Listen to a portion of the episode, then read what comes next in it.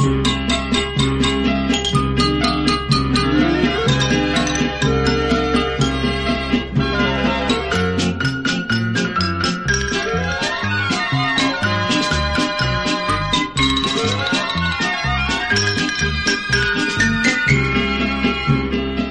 un pueblo muy lejano vivía un matrimonio que tenía un niño tan chiquitín, tan chiquitín, que todos le conocían con el nombre de Garbancito. Tan pequeñín era que su papá, para verle, tenía que ponérselo en la palma de la mano. Ay, mujer, ¿qué haremos con este hijo? Es tan pequeñito el pobre. No te importe mi tamaño, papá. Lo principal en las personas es su inteligencia. Y yo soy muy inteligente. Ya lo verás. Pero, hijo, no podrás hacer nada con tu estatura. En fin, ¿qué le vamos a hacer? Voy a llevar el caballo al prado. Papá, déjame a mí llevarlo. Pero... Sí, sí. Verás, ponme dentro de una oreja del caballo. Así lo hizo el papá de Garbancito, quien bien sujeto a las crines del animal le dijo ¡Arre, caballito! ¡Vamos hacia el prado! El caballo obedeció la voz que le mandaba echar a andar, aunque bien es verdad, sin saber de dónde venía. Garbancito, muy ufano, al comprobar que su montura obedecía a sus indicaciones, se puso a cantar muy orgulloso de sí mismo. Aunque soy tan chiquitito que me llaman garbancito, grandes cosas puedo hacer. Y eso lo sé yo muy bien. Y eso lo sé yo muy bien. Y eso lo sé yo muy bien. Y así, entre sos y arres, llevó su caballo hasta el prado como un consumado jinete. Ya iba a bajarse cuando acertaron a pasar por allí dos hombres que le dieron a Garbancito muy mala espina. Trató de esconderse entre el pelo del caballo, pero le vieron y... Oye, ¿pero quién eres tú? Vaya un comino. Pero si es poco mayor que una bola de jugar al guap. ¿Y qué importa? Yo puedo hacer muchas cosas que usted no puede hacer. Como por ejemplo... Garbancito se dio cuenta enseguida que aquellos hombres eran ladrones. Y entonces tuvo una idea. Pues, como por ejemplo, entrar en las casas por el ojo de una cerradura o por debajo de las puertas si no están muy ajustadas. ¿Eh? ¿Eh? ¿Qué les parece? Oye, pues tienes razón. ¿Quieres unirte a nosotros? ¡Qué mina! Nos vamos a hacer ricos. De acuerdo, pero con una condición.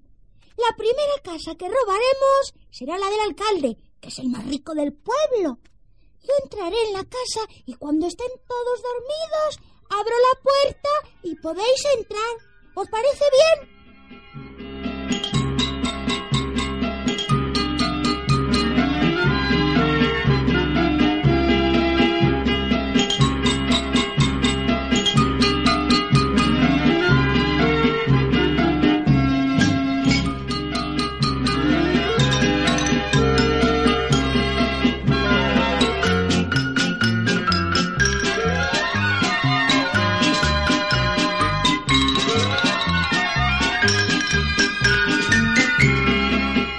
A los ladrones les pareció el plan magnífico y así lo acordaron.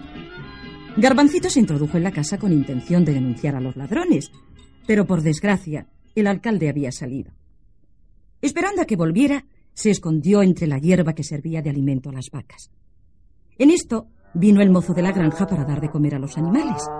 Cogió una brazada de alfalfa y ¡zas! al pesebre con nuestro buen amiguito entre ella.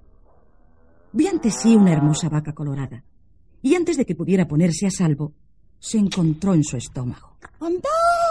Esto sí que es bueno. ¡Qué oscuridad! ¿Y qué hago yo ahora? Pensemos, pensemos la manera de salir de aquí. Pensando estaba cuando oyó la voz del alcalde que ya había vuelto y se puso a dar grandes voces. ¡Señor alcalde! ¡Señor alcalde! ¡Eh! ¡Señor alcalde! ¿Eh? ¿Qué, qué es eso? ¿Quién me llama? ¿Pero dónde vienen esas voces? ¡Soy yo, señor alcalde! ¡Soy yo, Garbancito! ¿Pero dónde estás? No te veo.